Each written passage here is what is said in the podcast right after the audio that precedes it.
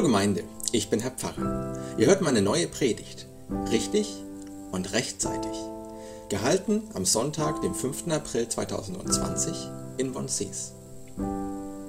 Die Corona-Pandemie hat uns wieder mal gezeigt, dass es wichtig ist, Situationen nicht nur richtig, sondern auch rechtzeitig einzuschätzen. Wenn erstmal alles in Trümmern liegt, dann ist auch uns Laien klar, dass etwas getan werden muss. Aber dann ist es eben meistens schon zu spät. Zum Glück hatten wir in Deutschland Experten, die ganz früh gesagt haben, dass etwas gegen das Virus unternommen werden muss und uns auch klug beraten haben, was wir tun sollen. Die Texte für den Palmsonntag erzählen davon, dass es unter den Jüngern Jesu keinen gab, der rechtzeitig und richtig verstanden hätte, dass Jesus seinem gewaltsamen Tod entgegengeht.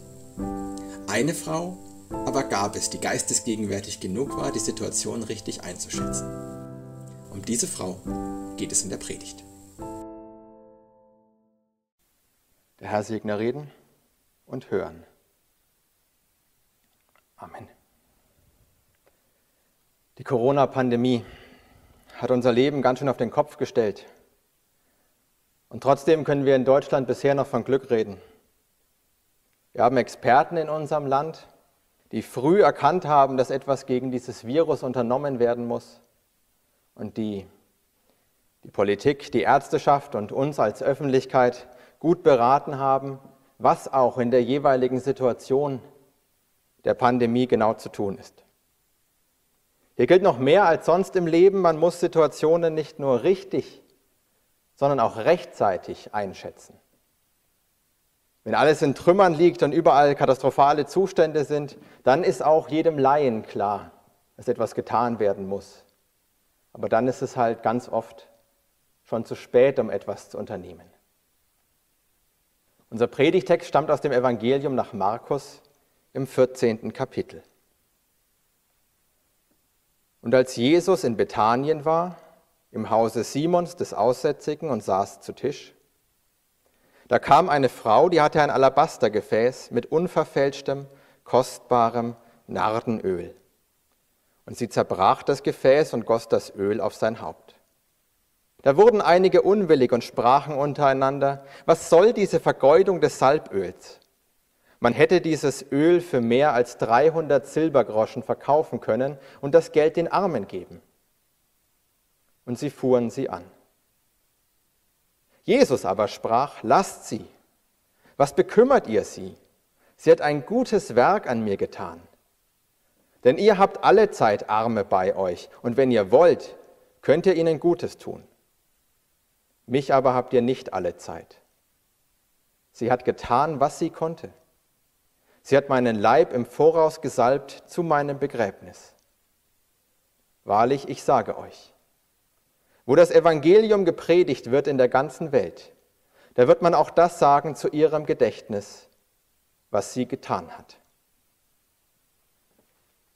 Wer mit der Salbung Jesu nicht sowieso schon vertraut ist, der findet es vielleicht komisch, dass da aus heiterem Himmel eine Frau auftaucht und Jesus salbt.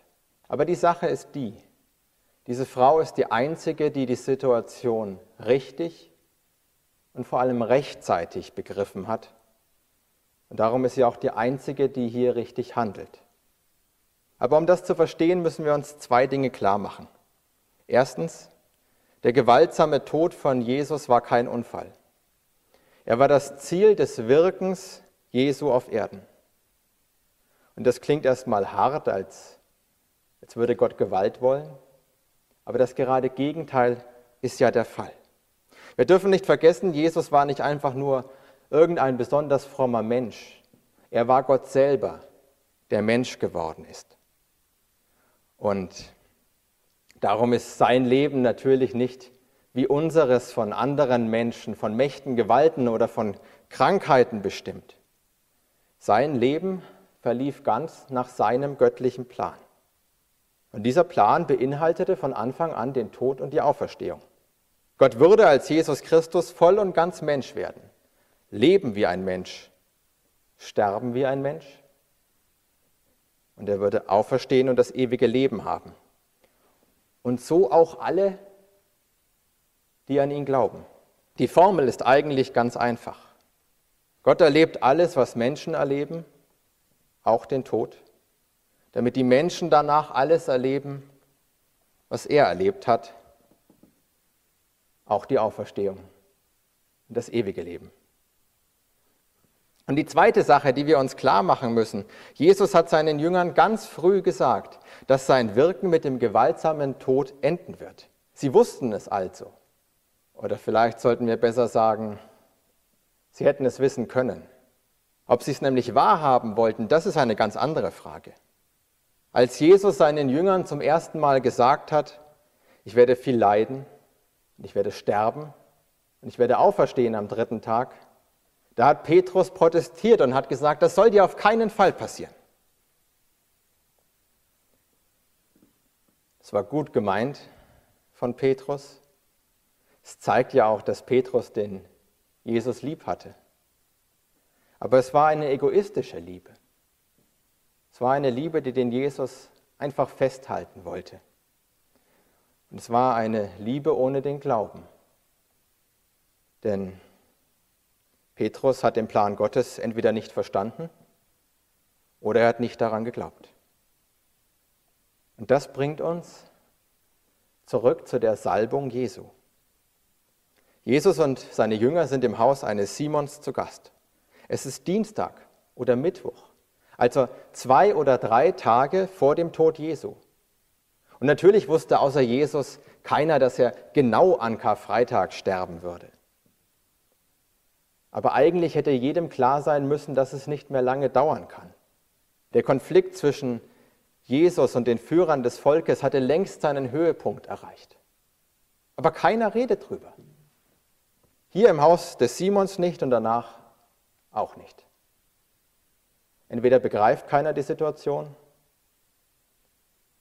oder es will sie niemand wahrhaben. Aber eine Frau, deren Name uns leider nicht überliefert ist, hat die Situation begriffen und das sogar in mehrfacher Hinsicht. Sie hat begriffen, dass Jesus bald sterben wird. Und darum will sie ihm ihre Liebe zeigen. Aber sie hat auch begriffen, dass der Tod der Plan Gottes ist. Und deswegen kann sie nicht einfach an ihm herumzerren, wie die Jünger das machen. Sie kann nicht einfach sagen, nein, geh nicht, du sollst da bleiben, ich will nicht, dass du gehst. Sie muss also eine Form finden, einerseits ihre Liebe zu zeigen und andererseits ihren Glauben daran zu zeigen, dass er sterben und auferstehen muss. Und diese Form hat sie gefunden. Sie salbt Jesus. Das kommt uns natürlich komisch vor, weil Salbungen kein Teil unserer Kultur sind. Aber im gesamten alten Orient waren sie es. Sich einzusalben war nach dem Waschen sowieso normal. Und jetzt, wo wir alle ständig Hände waschen, können wir vielleicht nachvollziehen, wie gut das tun kann, in dem trockenen Klima im Nahen Osten sich einzucremen. Wenn man Menschen etwas Gutes tun wollte, dann hat man sie gesalbt. Und natürlich hat man Tote gesalbt, bevor man sie in Leintücher gewickelt und bestattet hat. Natürlich dann, wenn man ihnen eine ordentliche Bestattung zuteil werden ließ. Und auch das hat die Frau begriffen dass eben nicht klar ist, ob die Behörden erlauben würden, dass man Jesus ein ordentliches Begräbnis gibt. Also tut die Frau Jesus jetzt etwas Gutes, indem sie kostbares Öl nimmt und damit liebevoll sein Haupt wie für ein Begräbnis salbt. Sie zeigt ihre Liebe, sie zeigt, dass es eine ganz selbstlose Liebe ist, keine, die ihn festhalten will, sondern eine, die sich ganz auf ihn einlässt, sich ganz auf den göttlichen Plan einlässt und Jesus auf seinem letzten Weg unterstützt. Diese Frau sollte Recht behalten. Der Leichnam Jesu wurde nicht gesalbt. Josef von Arimathea hat an Karfreitag den Jesus hastig begraben und als dann am Ostermorgen die Frauen zum Grab wollten, um Jesus zu salben, da war er auferstanden. Gesalbt wurde Jesus nur von dieser namenlosen Frau. In dieser Erzählung geht es nicht um Ethik. Die Männer, die im Haus Simons dabei sind, wollen gerne eine ethische Frage draus machen. Aber Jesus wehrt das sofort ab. In dieser Erzählung geht es um den Glauben an Jesus Christus. Es geht darum, dass diese Frau lange vor den anderen verstanden hat, was passieren wird und dass sie daran geglaubt hat, dass Jesus Christus sterben und auferstehen wird. Die Einmaligkeit der Situation und die Einmaligkeit der Geistesgegenwart dieser Frau sind also das, was die Geschichte so bedeutsam macht. Was passiert ist, lässt sich nicht wiederholen. Wir können heute also nicht als Lernertrag mit nach Hause nehmen, dass wir mit unseren Kostbarkeiten zu Jesus kommen sollen. Da gilt dann vielmehr das Wort des Herrn, verkaufe, was du hast und gib es den Armen. Wenn wir Wenn wir heute von der Frau etwas lernen wollen,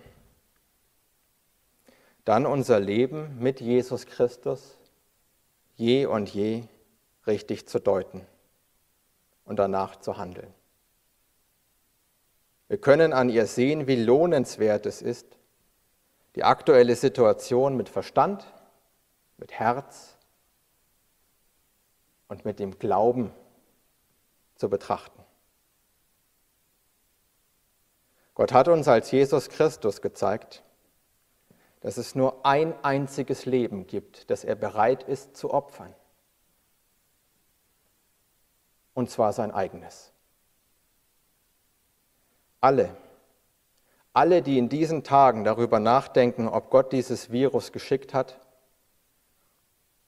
oder es zumindest duldet, die müssen nur auf das Kreuz Christi schauen.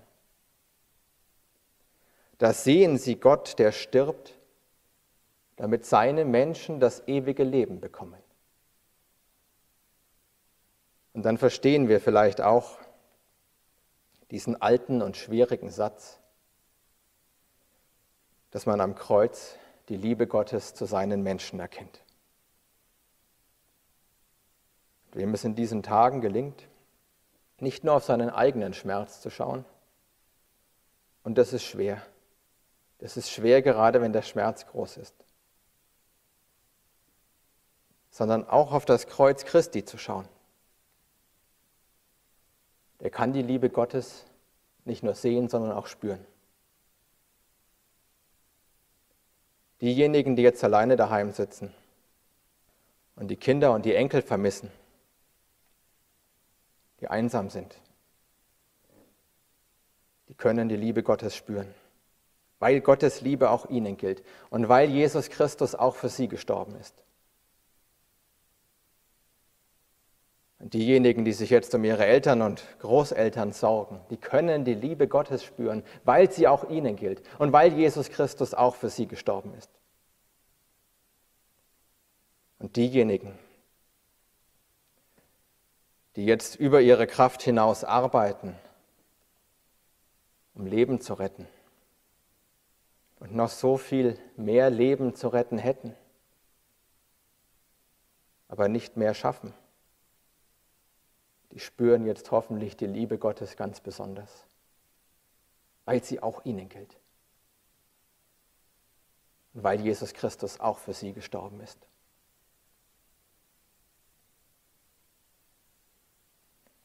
Was heißt es in diesen Tagen, sein Leben mit Christus zu deuten.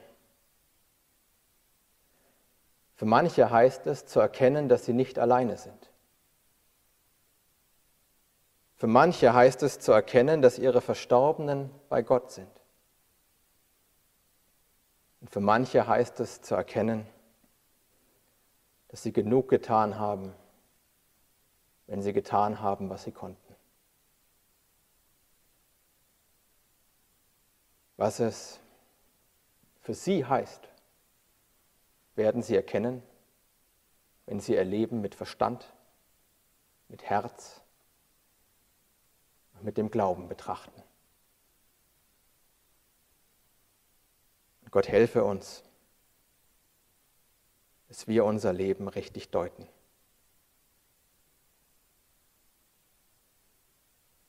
Amen.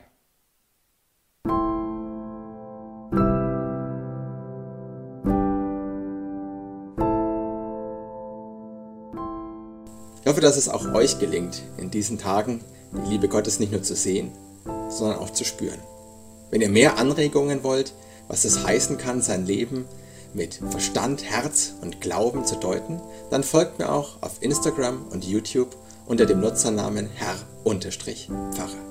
Ansonsten, bis wir uns wiederhören, wünsche ich euch alles Gute und Gottes Segen. Ciao.